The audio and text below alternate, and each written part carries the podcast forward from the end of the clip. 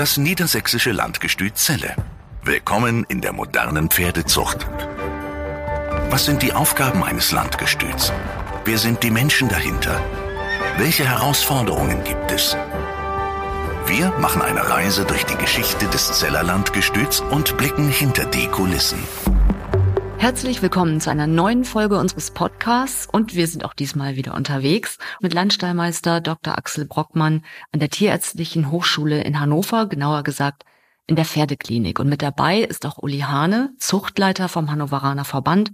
Und wir sitzen hier im wunderschönen Besprechungszimmer von Professor Florian Geburek. Florian Geburek ist Leiter der Chirurgie der Pferdeklinik hier in Hannover und mit ihm sprechen wir heute über ein sehr aktuelles Thema, das gerade heiß in der Pferdewelt diskutiert wird. Es ist ECVM, das steht für Equine Complex Vertebral Malformation, vereinfacht gesagt eine Degeneration der unteren Halswirbelsäule. Aber die Symptome und die Auswirkungen sind alles andere als eindeutig und es gibt auch noch wenig wissenschaftliche Erkenntnisse über diese Erkrankung. Also höchste Zeit, das Thema mal zu beleuchten da, wie du richtig gesagt hast, ja festzustellen ist, dass in den sozialen Medien äh, und teilweise auch in den Printmedien dieses Thema sehr intensiv diskutiert wird. Auch die Gesellschaft der Pferdemedizin hat sich dieses Themas schon angenommen. Professor Feige und Dr. Maren Hellige äh, der Podcast wird, glaube ich, ziemlich parallel zu unserem Podcast erscheinen und wir sind froh, dass wir mit Professor Geburek hier auch einen Fachmann auf diesem Gebiet auch der Tierärztlichen Hochschule hier haben und das Ganze vielleicht nochmal aus anderer Sicht beleuchten können. Professor Geburek war im Ausland in vielen renommierten Kliniken tätig, war vorher in Gießen, bevor er hierher kam, ist aber ein Kind des Hauses, hat hier in Hannover studiert, hat hier promoviert, hat äh, seinen europäischen Fachtierarzt gemacht. Ich glaube, kompetenter können wir das heute nicht haben. Und die Zuchtseite wird äh, mit Uli Hane hier vertreten, Zuchtleiter des Hannoveraner Verbandes. Das hattest du schon gesagt. Wir haben mit Uli ja auch schon einen Podcast gemacht, von daher wissen wir, auf was wir uns einlassen. Fachkompetenz aus Pferden. Ja, herzlich willkommen. Und dir, liebe Ina, natürlich auch. Vielen Dank. Ich denke, wir beleuchten das Thema erstmal von medizinischer Seite. ECVM, ein sperriger Begriff. Es geistert viel auch durch die sozialen Netzwerke zu dieser Krankheitserscheinung. Was genau ist es denn überhaupt medizinisch? Ja, ich freue mich sehr, äh, Teil zu sein von diesem Podcast heute. Äh, vielen Dank für diese Einladung. Das vielleicht kurz vorweg. Ja, der Begriff Malformation signalisiert schon das Wesentliche. Es handelt sich also ähm, bei diesem Komplex um Fehlbildungen von Wirbeln. Und zwar geht es hier um den, um die beiden letzten Halswirbel und um die erste beziehungsweise zweite Rippe. Darunter werden diese Veränderungen zusammengefasst. Es geht also zunächst mal äh, ausschließlich um Formveränderungen, die von einem üblichen Schema abweichen. Und der Halswirbel, ähm, genauer gesagt C6, C7, kann man die in einem ganz normalen Röntgenbild darstellen? Also wenn ich jetzt den Verdacht habe, mein Pferd könnte vielleicht diese äh, Fehlbildung haben, ist das trivial zu röntgen oder eher aufwendig? Inzwischen ist mit der ja, fortgeschrittenen digitalen Technik äh, das gut möglich, diesen Bereich darzustellen. Äh, das kommt tatsächlich auf die Leistungsstärke des Röntgengerätes an. Es ist unter guten Praxisbedingungen oder unter Klinikbedingungen auf jeden Fall möglich, diese Wirbel darzustellen. Und man muss definitiv unterscheiden zwischen äh, bestimmten Veränderungen an der Unterseite der genannten letzten beiden Halswirbel und der Rippe. Es sind also an dieser Stelle verschiedene Kombinationen von Veränderungen denkbar. Und als Züchterin, wenn ich jetzt ein Fohlen habe, das aufzüchte und dann diesen berühmten Züchtertüv mache mit zweieinhalb Jahren, könnte ich auch da schon in dieser frühen Zeit, in dieser frühen Phase diese Fehlbildung feststellen, wenn ich da ein Röntgenbild machen lassen würde. Ja, diese Varianten kann man auch äh, im jungen Erwachsenenalter feststellen. Wenn es natürlich noch um kleine Fohlen geht, äh, muss äh, beachtet werden, dass ja die Verknöcherung und die Wachstumsfugen sich erst ausbilden müssen. Aber in diesem jungen Erwachsenenalter kann man auf jeden Fall Hinweise darauf erlangen.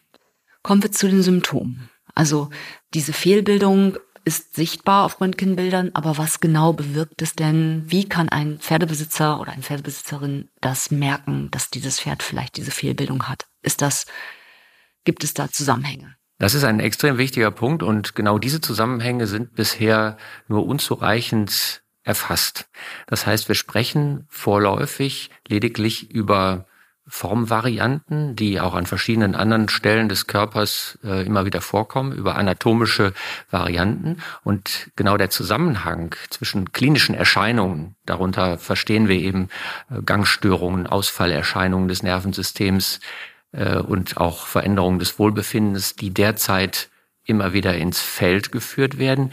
Dieser Zusammenhang ist bislang ähm, unklar. Dennoch wird dieses Thema heiß diskutiert. Sicherlich bei den Zuchtverbänden steht es auch oben mit auf der Agenda. Und Axel, auch bei euch im Landgestüt werdet ihr sicherlich über dieses Thema sprechen. Jetzt meine Frage an dich. Hast du schon mal ein Pferd gesehen mit entsprechenden Symptomen? Habt ihr bei euch einen Hengst im Stall oder generell ist dieses Thema bei euch im Alltag schon mal aufgetaucht? Also das Thema in der Diskussion ja, aber ein Hengst im Stall haben wir nicht. Ähm, und ich muss sagen, dieses Thema ist natürlich etwas, was einen schon deshalb bewegt, weil es in sozialen Medien ja wirklich rauf und runter diskutiert. Wir haben ja einigermaßen Erfahrung mit WFFS, dann kam PSSM, jetzt kommt ECVM. Also man merkt, dass dieser Informationsfluss oder diese Diskutierfreude innerhalb der Züchterschaft natürlich durch die sozialen Medien auch zunimmt, dass der Informationsfluss das ist ja nicht wissenschaftlich basiert, aber dass der allgemeine Informationsfluss dadurch natürlich schneller geht. Und da müssen wir uns natürlich auch darum kümmern. Und das ist ja auch ein Grund, warum wir diesen Podcast machen, um möglichst sachlich, wissenschaftlich basiert hier etwas aufzuklären.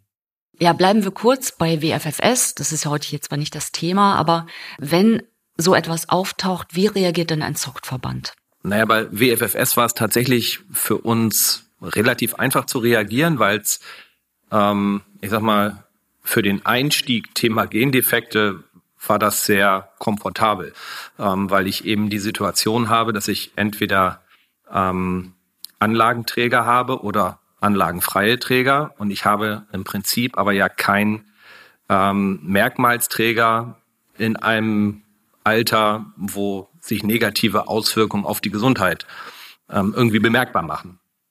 Und das möchte ich ausschließen und das kann ich dadurch ausschließen, dass ich vermeide, Anlagenträger miteinander anzupaaren.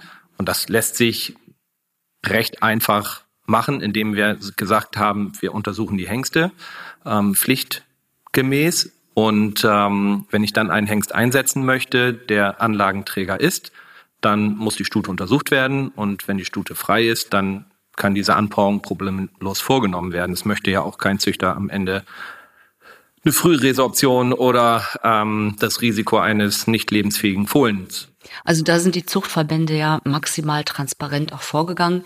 Jetzt bei ECVM ist das Ganze nicht so einfach, weil es eben kein Gendefekt ist oder ein nachgewiesenes Gen zumindest vorhanden ist. Ist das korrekt? Bisher wissen wir das noch nicht. Das muss noch überprüft werden. Bisher ist das Wissen, das wir haben, resultiert im Wesentlichen aus äh, röntgenologischen Studien. Das heißt, die Prävalenz, das Vorkommen von derartigen Veränderungen und an der Stelle in erster Linie von den Veränderungen an den letzten beiden Halswirbeln, dazu haben wir einige Daten. Wir wissen, dass das bei ungefähr äh, 30 Prozent, ungefähr 30 Prozent äh, der Warmblüter röntgenologisch nachweisbar ist. Wir wissen hinsichtlich der Veränderungen an der Rippe ja, lediglich, dass das ähm, bei Vollblutpferden äh, vorkommt und da äh, sind das äh, in einer Studie sechs von 60 ungefähr. Ja. Die klinischen Erscheinungen sind, sind völlig unklar und wir haben überhaupt noch keine Informationen über Erbgänge, äh, Genetik, das heißt äh, irgendein Gen, was dafür verantwortlich sein könnte. Man kann auch nicht sagen, wenn diese röntgenologische Veränderung da ist, dass die Pferde auf jeden Fall früher oder später Symptome zeigen werden, oder? Auch das können wir äh, sicher noch nicht ähm, sagen. Es ist ähm, bekannt, dass alle Pferde, die bisher untersucht wurden, die ähm, Veränderungen an den Rippen haben, auch röntgenologische Auffällungen haben an der Halswirbelsäule. Äh, aber der Umkehrschluss ist nicht zulässig, das wissen wir noch nicht. Ähm, und äh, wir können sicherlich noch nicht sagen, welche Erscheinungen äh, zu erwarten sind, zumal die bisher vermuteten Erscheinungen unglaublich vielfältig sind und bei allen Einzelnen immer auch andere alternative Ursachen in Betracht kommen. Ja. Vielleicht können Sie das kurz beschreiben und da ein bisschen näher drauf eingehen. Also es ist eben nicht eindeutig in der Symptomatik, aber was taucht denn auf oder was haben Sie im Klinikalltag schon mal erlebt? Also es werden herangeführt äh, einerseits schmerzhafte Zustände im Sinne von Lahmheit. Und ich glaube, das müssen wir nicht weiter ausführen, dass Lahmheiten x Ursachen haben können. Darüber hinaus werden neurologische, das heißt äh, nervenbedingte Ausfälle herangeführt äh, und auch andere Zustände des Unwohlseins. Und vielfältiger könnte es gar nicht sein. Und wenn wir jetzt nur einmal das Stichwort Ataxie aufgreifen, da wissen wir definitiv ähm, die griffigste Ursache bei den meisten Warmblutpferden, dass sie nämlich andere, einen anderen Grund hat, ähm, nämlich zumeist eine, eine Verengung des, des äh, Rückenmark- oder Halsmarkkanals. Ähm, insofern ist das wirklich noch ein Fischen im Trüben. Dennoch, das Thema geistert durch die sozialen Netzwerke. Axel, wie war denn die Reaktion? Also welche Anrufe habt ihr von Züchterinnen und Züchtern bekommen? Ist da viel Unsicherheit in dem Thema? Ja, ich glaube, dass da sehr viel Unsicherheit ist, weil natürlich auch sehr viel Halbwissen durch diese Foren geistert. Dann wird mal irgendwas zitiert, nicht ganz zitiert. Dann hat mal irgendwer ein Pferd zu Hause und dann wollen die Leute natürlich auch nicht riskieren, dass sie kranke Pferde züchten ich glaube, das, was wir heute mit diesem Podcast machen, das, was auch die Printmedien machen müssen, was alle machen müssen, die mit diesen Pferden arbeiten, das Ganze wieder auf eine sachliche Ebene zurückzuholen. Wir haben sehr, sehr gute Erfahrungen in der Pferdezucht damit gemacht, mit der Wissenschaft zusammenzuarbeiten. Ich erinnere nur eine, eine groß angelegte Studie zum Kehlkopfpfeifen, in den 80er Jahren.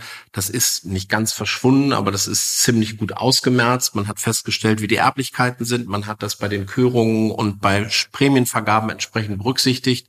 Wir haben danach OCD uns groß vorgenommen in Forschungsvorhaben und auch diesen Weg müssen wir jetzt wieder mit der Wissenschaft gehen und nicht äh, uns treiben lassen von dem, was in sozialen Medien ist. Und dennoch ähm, glaube ich, die Verunsicherung ist da. Gab es dann Anrufe von Züchterinnen und Züchtern bei euch, die gefragt haben, so ja, was ist denn da jetzt und ähm, sind eure Hengste getestet? Äh, also getestet hat jetzt keiner gefragt, aber es fragen schon Leute, wie sie damit umgehen müssen. Also es war bei WFFS so, das war bei PSSM so und das ist jetzt natürlich auch so, dass die anrufen und fragen, wie stehen sie dazu, was meinen sie dazu und dann kriegen die genau die Antwort, die ich eben auch gegeben habe. Mhm, dass es halt noch nichts Belastbares gibt und dass jetzt erstmal die Wissenschaft gefragt ist. Ja, ich glaube, das müssen wir auch mal einfach thematisieren, weil sowas ist ja auch ganz schnell kaputt geredet. Also dann werden gewisse Hengstlinien, ähm, in denen das ähm, stärker auftauchen soll, überinterpretiert und das sind natürlich alles ich will nicht sagen, es geht in Richtung Rufmord, aber wenn so etwas erstmal Kreise zieht und es fehlt die wissenschaftliche Grundlage, dann, Uli Hane, kann ich mir auch vorstellen, da gibt es auch einige Anrufe beim Verband. Ja, mit Sicherheit. Und ähm, als Zuchtverband sind wir eigentlich, nee, als Zuchtverband sind wir nicht eigentlich, sondern als Zuchtverband sind wir darauf angewiesen, wenn wir züchterische Maßnahmen ergreifen, dass wir das auch ähm, untermauern können, warum wir das tun und dass wir das belegen können. Und ähm, das Stichwort ist ja nun heute schon ein paar Mal gefallen. Uns fehlt aktuell dazu die wissenschaftliche Grundlage. Ähm, Axel Brockmann hat gerade ein paar Beispiele äh, genannt. Äh, Kehlkopfpfeifen, OCD-Studie, wo der Hannoveraner Verband sehr gute Erfahrungen gemacht hat, erst eine wissenschaftliche Studie ähm, auf den Weg zu bringen und aufgrund der daraus resultierenden Ergebnisse züchterische Maßnahmen einzuleiten. Und so wollen wir das eigentlich in diesem Fall auch machen. Äh, diesmal machen wir es nicht alleine, sondern im Zusammenschluss mit anderen Verbänden. In der IAFH ist eine Studie angedacht und jetzt auf den Weg gebracht, die sich mit dem Thema ECVM auseinandersetzt. Vielleicht könnten Sie dazu etwas Näheres sagen oder auch Sie, Professor Geburek. Sie sind, glaube ich, auch mit eingebunden seitens der TIHO in dieser Studie. Was genau wird da untersucht und wie gehen Sie da vor? Ja, es ist äh, geplant, äh, wirklich systematisch einmal zu schauen, wie röntgenologisch äh, sich Pferde mit klinischen Erscheinungen, die verdächtig sein könnten, äh, verhalten, um dann im Idealfall eine ja, Korrelation herzustellen. Ähm, und ganz gezielt den Blick darauf zu lenken und auch ähm, die Diagnostik möglichst ähm, ausgefeilt vorzunehmen. In der Vergangenheit war das dann gerade in den rückwirkenden Studien oft auch nicht so genau, was dort aufgearbeitet wurde. Und dann natürlich auch den, den Pfad ähm, zu beschreiten, äh, die Genetik aufzuarbeiten. Das wird dann hier an unserem Institut für Tierzuchtvererbungsforschung erfolgen. Jetzt naive Frage, wie genau gehen Sie da vor, wenn es um die Genetik geht? Wird da speziell nach einem Gen gesucht oder die Häufigkeit, wenn, wenn das auftaucht in den Linien, geschaut, wo sind da Gemeinsamkeiten oder wie gehen Sie da medizinisch vor? Ja, dort werden eben auch äh, Proben von radiologisch auffälligen, also röntgenologisch auffälligen äh, Tieren verglichen äh, mit solchen Blutproben von äh, Pferden, die, die diese Erscheinungen nicht zeigen, also die äh, Röntgenerscheinungen nicht zeigen. Ähm, und dann wird es äh, eben entsprechend kompliziert. Es ist das Pferdegenom inzwischen sehr gut schon kartiert. Äh, das werden dann die Fachleute genau überprüfen, ob sie dort einen Genlocus finden. Also es ist grundsätzlich so, dass das bei knöchernen Veränderungen relativ gut funktioniert. Äh, das hat eben auch die äh, OCD gezeigt. Und deshalb wird das sicherlich möglich sein, zumindest erstmal für die, ja, für die radiologischen Auffälligkeiten, das heißt für die Formvarianten, für die anatomischen Varianten etwas herauszufinden. Inwieweit das dann mit klinischen Erscheinungen korreliert, das ist wiederum eine Frage, die auch klinisch abgeklärt werden muss.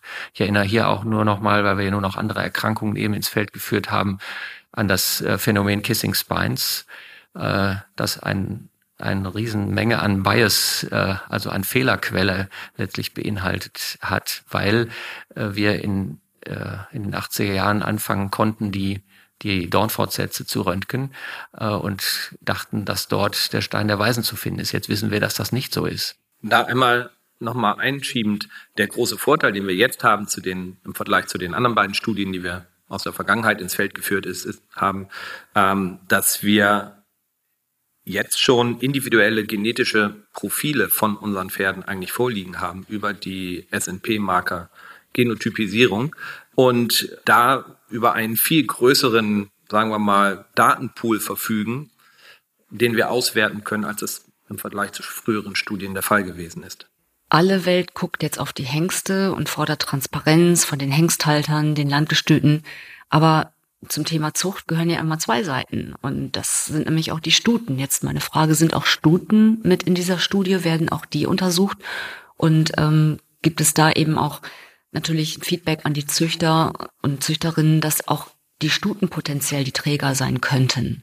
Naja, es ist ja so, dass wir bei der Untersuchung, die wir jetzt von der IFH aus ähm, starten wollen, geht es ja nicht um im Deckeinsatz befindliche Hengste, sondern dann geht es erstmal um eine Gruppe junger Pferde, die ähm, untersucht wird, die mehr oder weniger zufällig ausgewählt wird, wo wir ähm, daran gehen, dann auch entsprechende Bewegungsprofile zu diesen Pferden zu erfassen, ähm, praktisch unvorbelastet an diese Pferde heranzugehen. Denn ähm, natürlich wird Vererbung, da gehören immer zwei Partner zu. Ne? Das ist mit Sicherheit so. Ja, vielleicht äh, dann noch ergänzend, es gibt äh, eine weitere äh, Arbeitsgruppe, Arbeitsgruppe Pferd, ähm, um Arno Lindner oder von Arno Lindner gegründet. Und da sind wir eben in einer Vielzahl von Wissenschaftlern und auch äh, Tierärztinnen und Tierärzten in, in der Praxis im Felde eben aktiv diese klinischen Daten zu korrelieren mit den ähm, bildgebenden Daten. Und dazu gehört eben auch äh, die Aufarbeitung im hiesigen Institut für Tierzucht und Vererbungsforschung. Das sind zwei pa parallele Stränge, die da sicherlich auch äh, synergistisch äh, ablaufen, aber das ist noch eine, eine separate Gruppe. Und zum Thema Stuten also zumindest die Prävalenz, das heißt das Vorkommen der Veränderungen an dem sechsten, siebten Halswirbel, äh, wo es um Verschiebungen von einem Knochenfortsatz geht, der also ähm, an anderer Stelle erscheint, als er üblicherweise erscheinen soll. Ähm, da haben wir eine höhere Prävalenz bei den Stuten sogar. Also die Stuten gehören da auf jeden Fall mit in den Blick. Und wenn man jetzt mal den sozialen Netzwerken und den Diskussionen dort ähm, Aufmerksamkeit schenkt, dann ähm, ist ganz schnell der Rückschluss da, ja, das liegt daran, Line Breeding, Inzucht, bei der Warmblutzucht. Kann man das überhaupt belegen? Gibt es Hinweise darauf, dass es wissenschaftlich so ist, dass es dadurch entstanden ist, einfach durch Inzucht in den, in, bei den Warmblütern, vor allen Dingen bei den Dressurpferden, oder ist das auch noch gar nicht nachweisbar? Das bleibt zum jetzigen Zeitpunkt völlig unklar.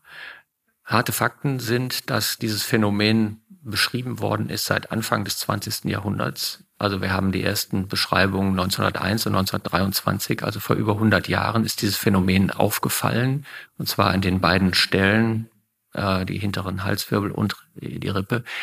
Und wenn man jetzt mal die letzten 100 Jahre Pferdezucht und Pferdenutzung betrachtet, äh, liegt schon auf der Hand, dass äh, es so einfach nicht sein kann, das auf eine Inzucht zurückzuführen. Ja, aber auch die Tatsache, dass ähm, wir hier mit einem Phänomen zu tun haben, das über 100 Jahre alt ist und dass wir gerade jetzt gehäuft das mit einer Symptomatik in Verbindung bringen, was ja vorher noch nicht der Fall gewesen ist. Ähm, da stellt sich uns als Züchter natürlich die Frage, wie kommt das jetzt gerade zustande? Und haben wir unsere Pferde vielleicht ähm, auch hinsichtlich der Konstruktion vielleicht etwas verändert, was dann diese Symptomatik vielleicht bevorzugt. Auch das sind ja Fragen, mit denen wir uns auseinandersetzen müssen. Die Frage der Stabilität, der grundsätzlichen Stabilität unserer Pferde. Und das ist auch etwas, was wir auf Verbandsebene sehr intensiv machen. Wir haben gerade im Frühjahr eine große Diskussionsrunde zu dem Thema gehabt. Und ich könnte mir vorstellen, aber natürlich ist das auch nur aktuell nur eine Vermutung, ähm, dass es hier auch einen Zusammenhang gibt. Na, und was man auch klar sagen muss, dass wir früher im Natursprung gedeckt haben. 100, 120 Stuten pro Saison waren möglich. Dann haben wir vor einigen Jahrzehnten mit der künstlichen Besamung angefangen und haben natürlich einzelne Hengste, die pro Saison ein paar hundert Stuten decken. Und wenn ein Hengst irgendwas vererbt und hat dann pro Saison 500 Stuten, dass das dann mehr in die Population getragen wird, als das zu früheren Zeiten im Bereich des Natursprungs war, ich glaube, das erschließt sich auch jedem. Also das ist äh, bei WFFS ist es relativ einfach, weil wir was testen können. Hier wissen wir, wie gesagt, jetzt noch gar nichts und werden wahrscheinlich auch in den nächsten ein, zwei, drei Jahren noch nicht viel mehr wissen, weil solche Studien dauern einfach. Mhm.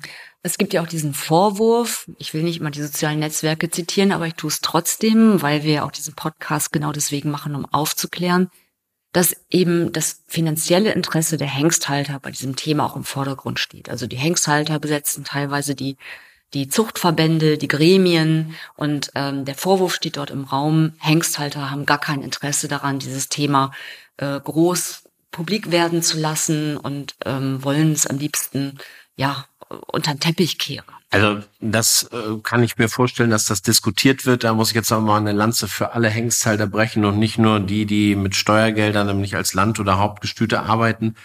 Also es ist ja so, dass wir alle Themen proaktiv begleitet haben und kein Hengsthalter, egal ob privat oder Staat, hat Interesse daran, dass irgendein Hengst nachher mal von ihm auffällig ist, der irgendwelche Krankheiten, irgendwelche Defekte in die Population bringt. Ich glaube, da sind wir sehr, sehr vorsichtig und in dem Moment, wo wir wirklich wissenschaftlich basierte Untersuchungen haben und es angeraten ist, was zu tun, haben wir bis jetzt auch immer gehandelt. Also das weiß ich aber, dass das diskutiert wird, aber das äh, gehört zur Kategorie Grimm. Ich möchte an der Stelle nochmal ähm, auf die völlig auf diesen völlig fraglichen Kausalzusammenhang zwischen diesen postulierten klinischen Erscheinungen und diesen anatomischen Varianten hinweisen. Das ist, ist unklar. Das heißt, äh, natürlich ist einzuräumen, dass sich äh, die Zucht verändert hat, dass sich die Pferdetypen verändert haben. Das äh, liegt absolut auf der Hand.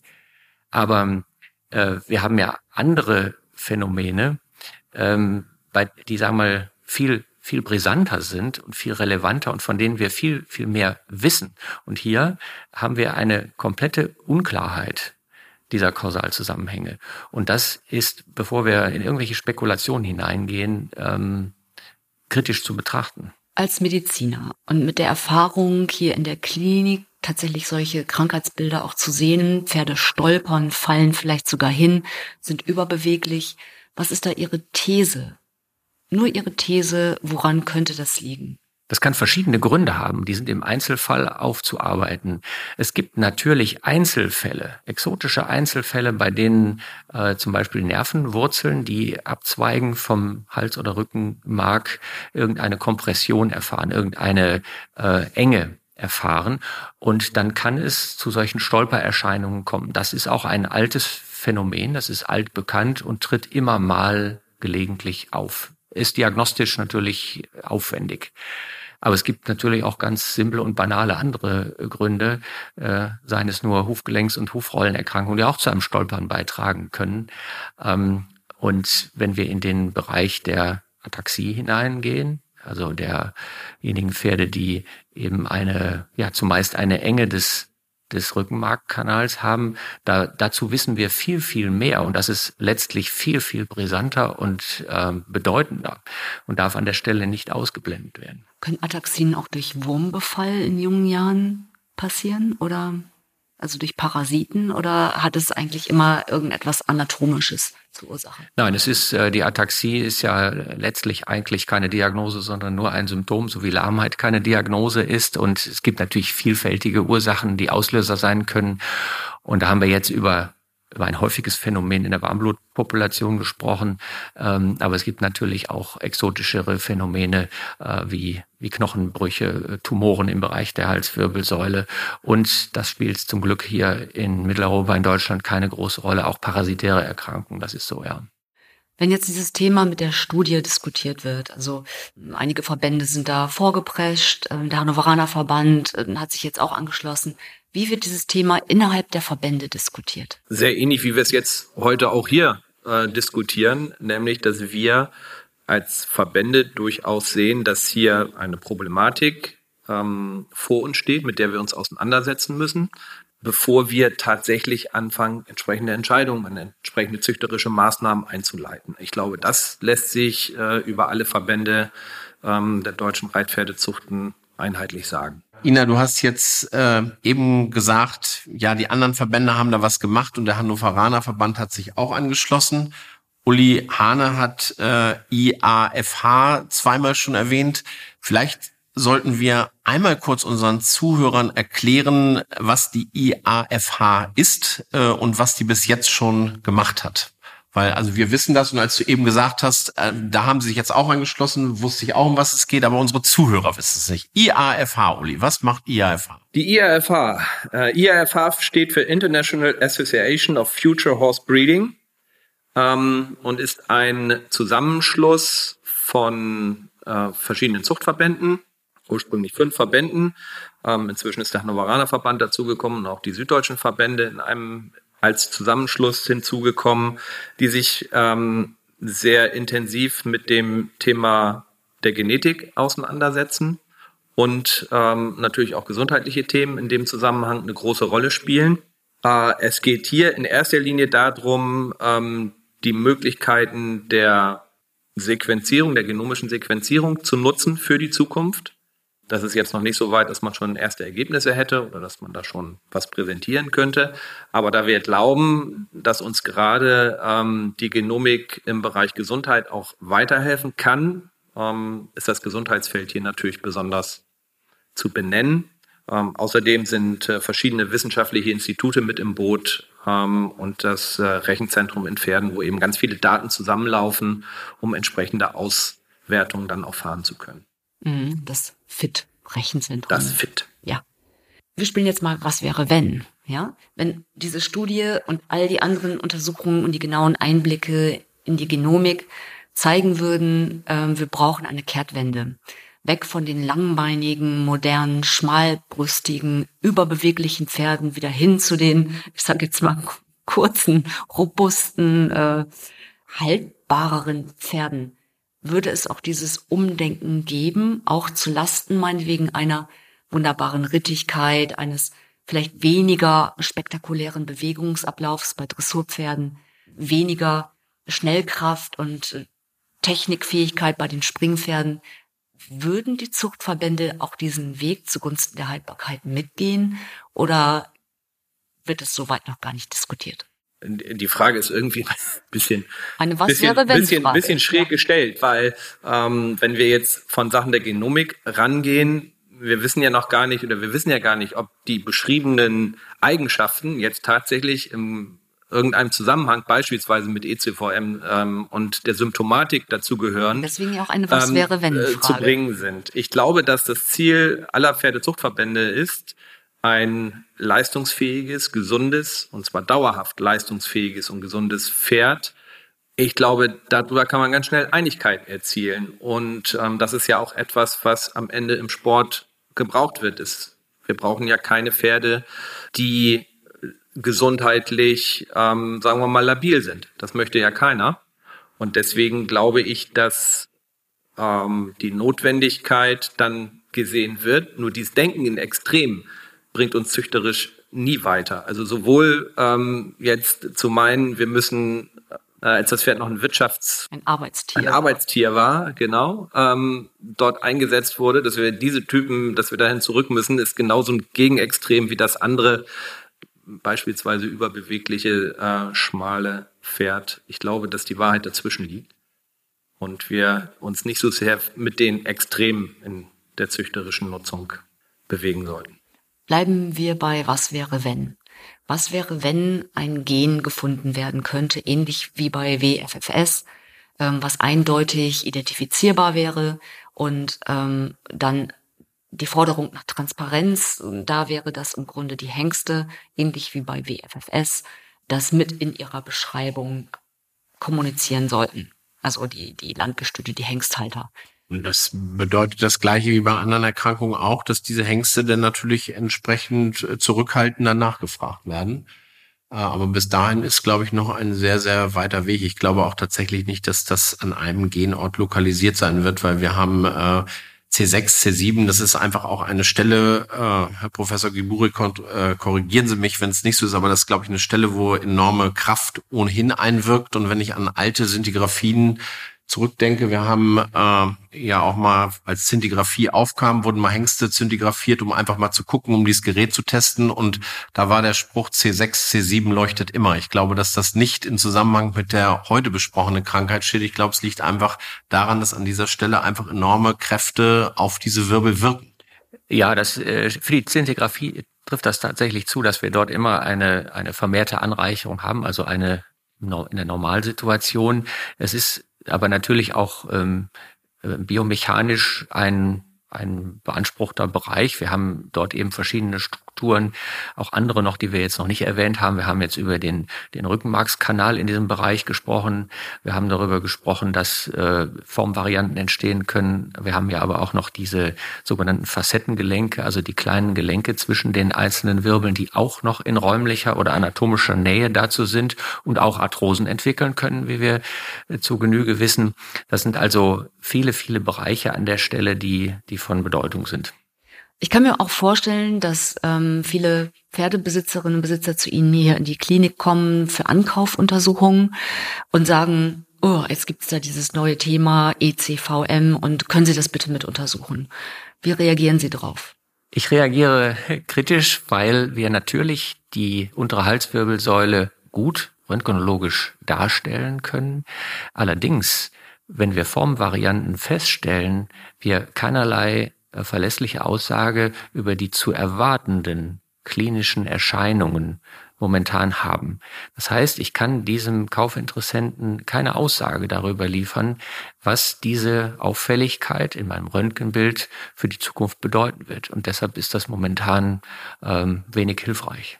Also wäre auch nicht ratsam, das mit in den Röntgenkatalog aufzunehmen. Der Röntgenleitfaden orientiert sich ähm, an möglichst Evidenz, sogenannten evidenzbasierten Daten, so dass das zum jetzigen Zeitpunkt nicht zuträglich ist, dieses Phänomen aufzunehmen. Mhm.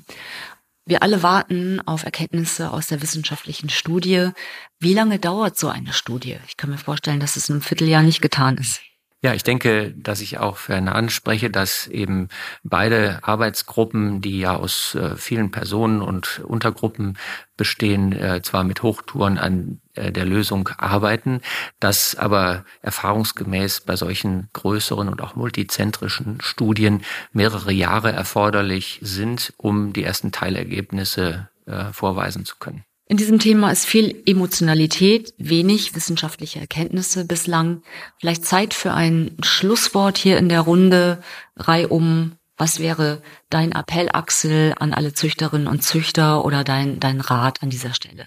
Auf wissenschaftliche Ergebnisse zu warten ist tatsächlich äh, der Rat. Ich finde, wildes Spekulieren, äh, gerade in diesen Foren, das bringt überhaupt uns nicht weiter. Und von daher muss man jetzt einfach so ein bisschen Geduld haben, äh, das braucht man bei Wissenschaft, aber dafür hat man nachher auch vernünftige Ergebnisse. Die Frage geht weiter an die Zuchtverbände, an Uli Hane. Ähm, ja, bevor wir tatsächlich züchterische Maßnahmen einleiten können, brauchen wir eine äh, wissenschaftliche Grundlage. Es hilft nichts. Ich glaube, darauf müssen wir warten. Wenn man jetzt fragt, was macht man in der Zeit bis dahin? Ähm, ich glaube, dass wir die grundsätzliche Stabilität unserer Pferde, die grundsätzliche Konstruktion unserer Pferde weiter im Auge behalten müssen und ähm, auch in unseren Selektionsentscheidungen und in unseren Kommentierungen während der Selektionsentscheidung berücksichtigen sollten. Ähm, und das ist auch etwas, was ich, sagen wir mal, züchterisch bearbeiten kann. Ähm, auch jeder Züchter für sich äh, diese Aspekte einfach im Blick behalten. Nun haben ja die Menschen, die selektieren, keinen Röntgenblick. Gibt es dort Bestrebungen, dass man sich auch vorher, vor der Selektion, die Röntgenbilder der Halswirbelsäule anschaut oder wäre das reine Lotterie? Nee, das wäre zu handeln, ohne auf die wissenschaftliche Grundlage zu warten. Ich meine, auch bei uns ist das ja so, das darf ich vielleicht noch ergänzen. Ähm, du hast gefragt, wie wir damit umgehen, was wir machen. Wenn die Studie kommt, natürlich unterstützen wir die Studie. Wir haben von vielen Hengsten äh, Röntgenbilder der Halswirbelsäule vorliegen, aber ich bringe natürlich nur einen Hengst in so eine Studie mit rein, wenn irgendein Punkt darauf hindeuten könnte, dass er irgendwie betroffen ist. Ich lasse jetzt nicht im Bestand mit 100 und Hengsten durchröntgen, die überhaupt gar keine Klinik zeigen. Also das macht ja in meinen Augen auch keinen Sinn. An der Stelle vielleicht noch als kleine Ergänzung. Es gibt eine interessante und auch gute Studie mit äh, deutlich über 100 Pferden, wo tatsächlich äh, zwei Gruppen miteinander verglichen wurden. Und zwar einmal eine Gruppe mit Pferden, die diese Auffälligkeit an der hinteren Halswirbelsäule hatte. Die Rippe wurde dort nicht berücksichtigt. Und verglichen mit einer Gruppe, die das nicht hatte und äh, äh, klinische Erscheinungen, die wir eben besprochen haben, verschiedenste Formen von Gangstörungen etc., waren in, diesen, in dieser Vergleichsstudie sogar häufiger in der Gruppe ohne diese Auffälligkeiten an der Halswirbelsäule. Hm, also viel Dunkelheit noch in diesem Thema, wenig Fakten. Wir warten auf die Studie und bis dahin denke ich, muss die Emotionalität raus aus dem Thema. Und äh, eine Sprachregelung, aber auch in Richtung Züchterschaft ist sicherlich wichtig. Offenheit, Transparenz gegenüber diesem Thema, damit auch nicht der Eindruck entsteht, Mensch, die Verbände und die Hengsthalter kehren das Thema unter den Teppich, sondern alle sind proaktiv damit beschäftigt, Licht ins Dunkel zu bringen und dieses Thema aufzuklären. Ja, und äh, wir sind ja hier zu Gast bei der Tierärztlichen Hochschule und da erlaube ich mir noch einen Werbeblock für die Gesellschaft für Pferdemedizin. Ja. Wer jetzt noch nicht genug äh, über Pferdemedizin gehört hat, da empfehle ich den Podcast, der auch hier im Haus und auch von dir, liebe Ina, produziert wird. Äh, ich glaube mittlerweile auch über 20 Folgen zu verschiedensten Themen hochinteressant. Und ich höre mit dem Werbeblock natürlich nicht auf. Vom 25. bis 27. August haben wir Sommerfest im Landgestüt Celle. Am Freitag von 15 bis 20 Uhr und am Wochenende Samstag und Sonntag von 11 bis 18 Uhr. Diesmal nicht in Adelheidsdorf, sondern wieder in Celle und wir freuen uns, wenn viele von Ihnen, liebe Zuhörerinnen und Zuhörer, zu uns nach Celle zu diesem Sommerfest kommen. Der Termin ist fest notiert, ganz sicher. Empfehlt diesen Podcast auch gern weiter und wenn er euch gefällt, freuen wir uns über positive Bewertungen. Schickt jederzeit euer Feedback an podcast.landgestützelle.de. Vielen Dank und tschüss. Auf Wiedersehen. Das niedersächsische Landgestüt Zelle. Willkommen in der modernen Pferdezucht. Damit ihr keine Folge verpasst, abonniert uns und folgt uns auf Facebook und Instagram. Alle Infos auch unter landgestützelle.de.